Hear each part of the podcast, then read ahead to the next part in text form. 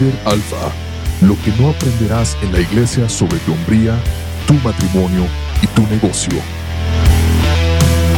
Bienvenidos a un episodio más de Líder Alfa, un podcast para hombres que quieren crecer en su hombría, su matrimonio y su negocio. Y hoy te quiero decir, el mundo te necesita. Solamente hay dos opciones en este mundo. O ganas o pierdes. El mundo real de los adultos así es. Existen ganadores y existen perdedores. Hoy, claro, a nuestros hijos les quieren enseñar los deportes que lo importante es participar, solamente no hay que ganar, no es necesario ganar. Pero tú y yo sabemos como adultos que no es así. El mundo no es así, no funciona así. Aún a los que quieren nada más tener ese trofeo de participación, el mundo no funciona así. A la gente no le importa tu historia, no le va a importar lo que tú ah, hiciste o haces si no estás ganando. Nadie va a comprar un libro o va a ir a ver una película de una persona que, que no está ganando, que fracasó. Queremos ver una historia de alguien que intentó y lo triunfó. Sí, claro, a lo mejor se cayó, pero salió adelante. Esas son las historias que nos inspiran.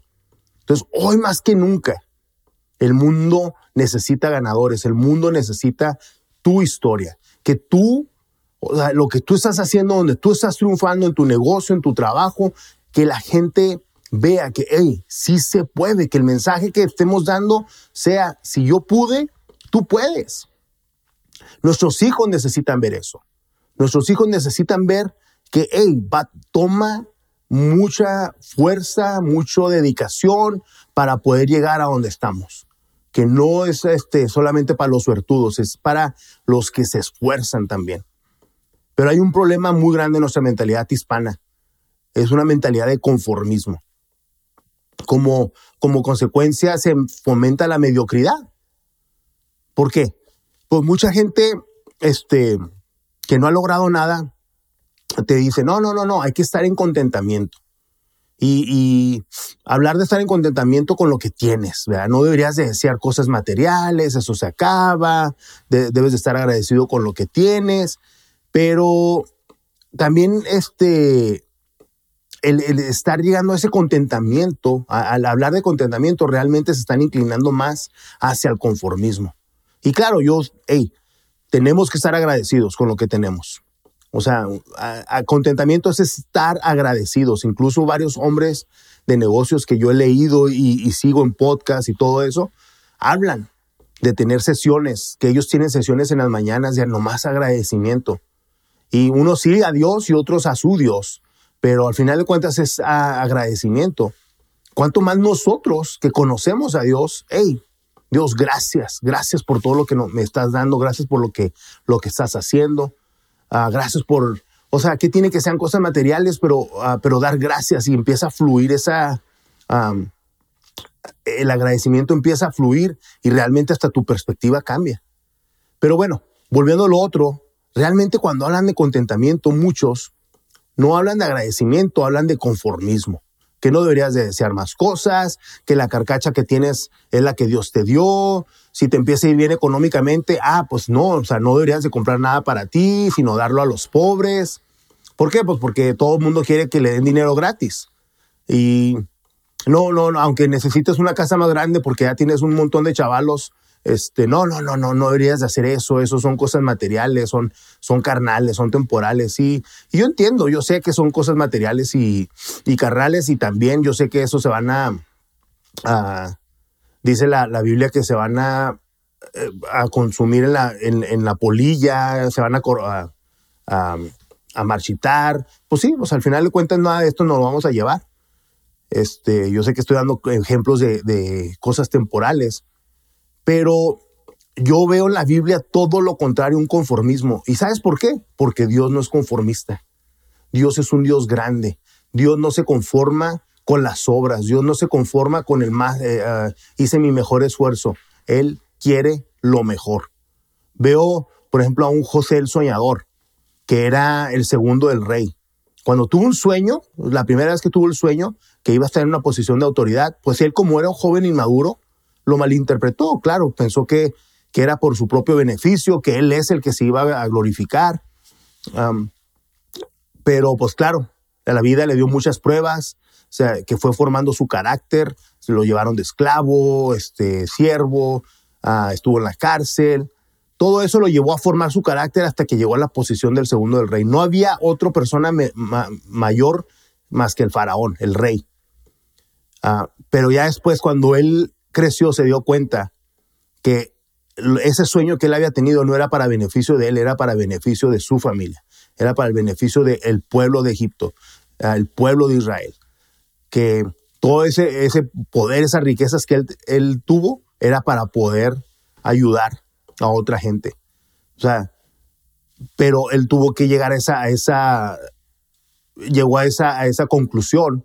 Hasta le dice a sus hermanos, este, lo que ustedes intentaron hacer para mal, Dios lo convirtió para bien.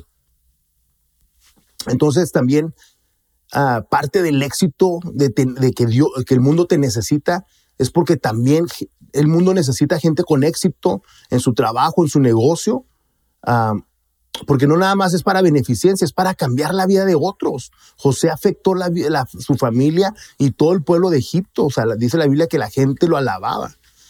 Mm, pero si José existiera hoy en nuestra cultura hispana, ¿qué, le, qué escucharía? No, hombre, ¿para qué quieres esa posición?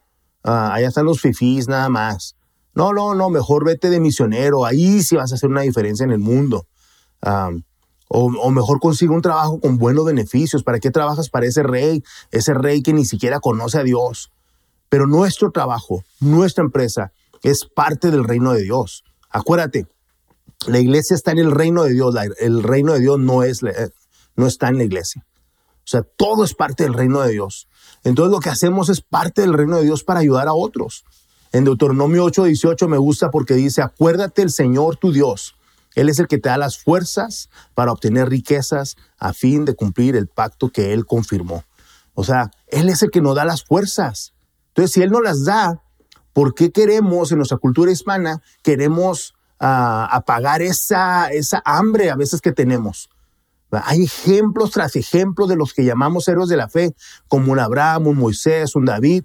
No eran preocupadas, no eran personas solamente preocupadas por el estar en el templo, sino que eran personas de influencia, eran ganaderos, eran hombres de negocios, eran reyes, gobernantes.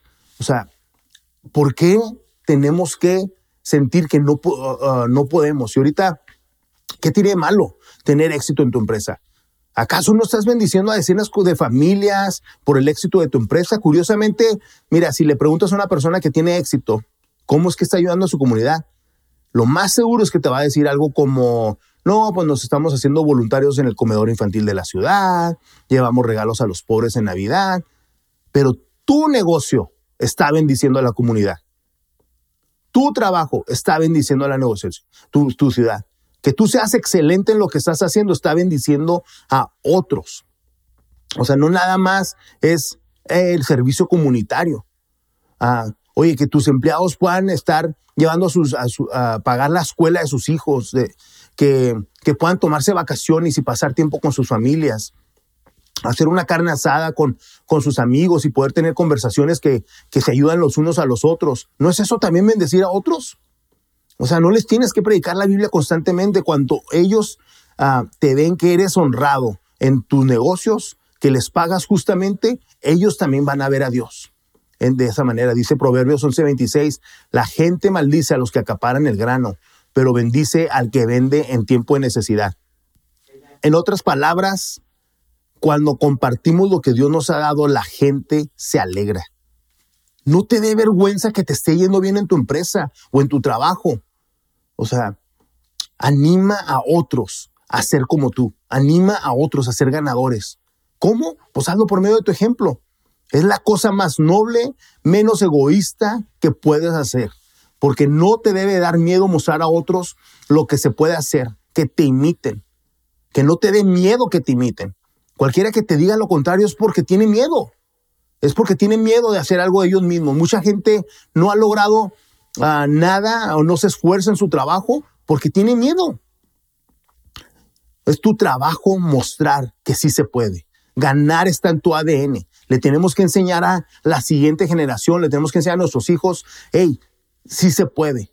No te tienes que quedar como, como yo era en el pasado, puedes crecer más. O sea, no se te va a dar en charola de plata, pero tú lo puedes hacer.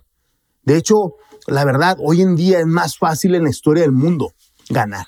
La tecnología ha hecho posible que hagas dinero de muchas maneras, no solamente de tu trabajo de 8 a 5. Pero mucha gente tiene miedo que, que se deja consumir y, no, lo, no, no se avienta.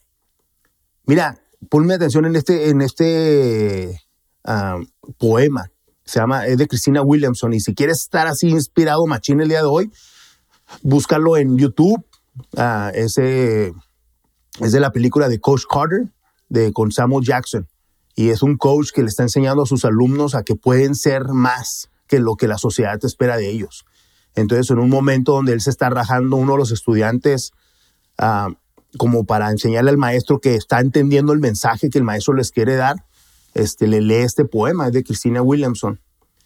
Y, y mira, habla prácticamente de que nos da más miedo a brillar, tener éxito. Eso nos da más miedo. Dice, nuestro miedo más profundo no es que seamos inadecuados. Nuestro miedo más profundo es que seamos poderosos más allá de poder medirlo. Es nuestra luz, no nuestra oscuridad, la que nos asusta. Nos preguntamos, ¿quién soy yo para ser brillante, hermoso, talentoso, fabuloso? En realidad, ¿quién no eres? Eres un hijo de Dios. El pensar en pequeño no, no sirve para nada al mundo. No hay nada grandioso en hacerte menos para que otras personas no se sientan inseguras a tu alrededor. Todos estamos destinados a brillar, como lo creen los niños. Nacimos para manifestar la gloria de Dios que está dentro de nosotros. No es solo en algunos de nosotros, está en todos. Y a medida que dejamos que nuestra propia luz brille, inconscientemente damos permiso a otras personas para hacer lo mismo. A medida que nos liberamos de nuestro propio miedo, nuestra presencia libera automáticamente a los demás. Así que no te dé vergüenza porque estés ganando, porque te esté yendo bien. Sigue adelante, sigue creando trabajos, ah, sigue ayudando a otros a que, a que quieran ganar. Los estás inspirando. Yo sé que es difícil, yo sé que el camino no es fácil, pero tú puedes, el mundo te necesita. GFW.